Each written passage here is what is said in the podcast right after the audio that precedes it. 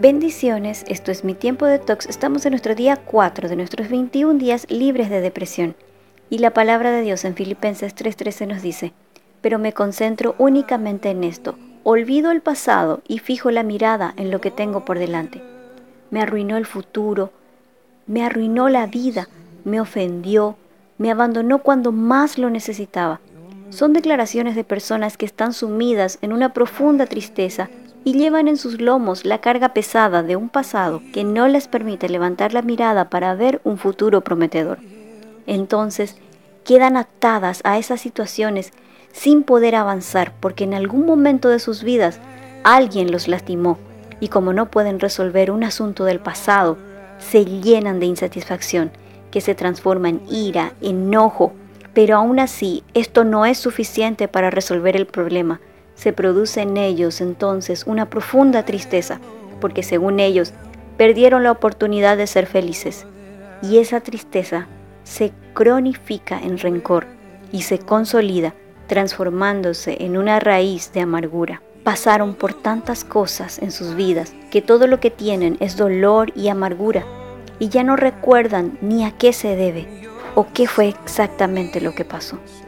Y es que por tanto tiempo consolidaron decepción que hay asuntos en lo más profundo de sus corazones que nunca se resolvieron. Salmo 73, 21 dice, En verdad me llené de amargura y me sentí muy molesto. La amargura es una vida que destila sabor amargo y viene de procesos del pasado no resueltos. ¿Y cómo hago para soltar esa ligadura si es una ligadura que está sujeta a la injusticia que cometieron en mi vida? Isaías 45:24 nos dice, el Señor es la fuente de mi justicia y de mi fortaleza. Solo Dios es justo y nos hará justicia del modo que solo Él sabe. Pero mientras tanto, nos dejó un recurso poderoso para superar el dolor y es el mismo recurso que Él usó para reconciliarnos con Él y se llama perdón. No puedo hacer nada por lo que ya perdí, pero sí puedo decidir desatar aquello que me atrapa porque no puedo permitir esclavizarme en el dolor. Nadie puede obligarme a perdonar, decía alguien, y es verdad, nadie te obliga, pero si no perdonas, no puedes pretender ser perdonado. Yo no quiero perdón, quiero justicia. Perfecto, dice Dios. Dios es justo y Él te dice, yo te voy a medir de la misma manera que mides a esa persona. No perdonas, no te perdono. No andas en santidad, no entras en el reino. Y es aquí donde nos toca elegir nuestro camino, el camino de la ley y la justicia o el camino de la gracia y el perdón. Elige perdonar, elige sanidad, la amargura no solo te envenena a ti, sino a todos los que están alrededor tuyo.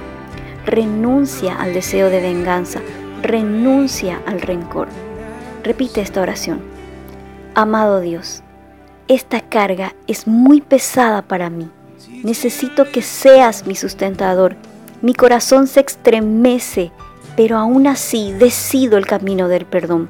Decido perdonar a Llena mi vida con tu espíritu, que mi mente sea tu mente y mi voluntad la tuya. En tu nombre, amado Jesús. Amén. Y recuerda la palabra de Dios en el Salmo 147.3. Él sana a los quebrantados de corazón y les venda sus heridas.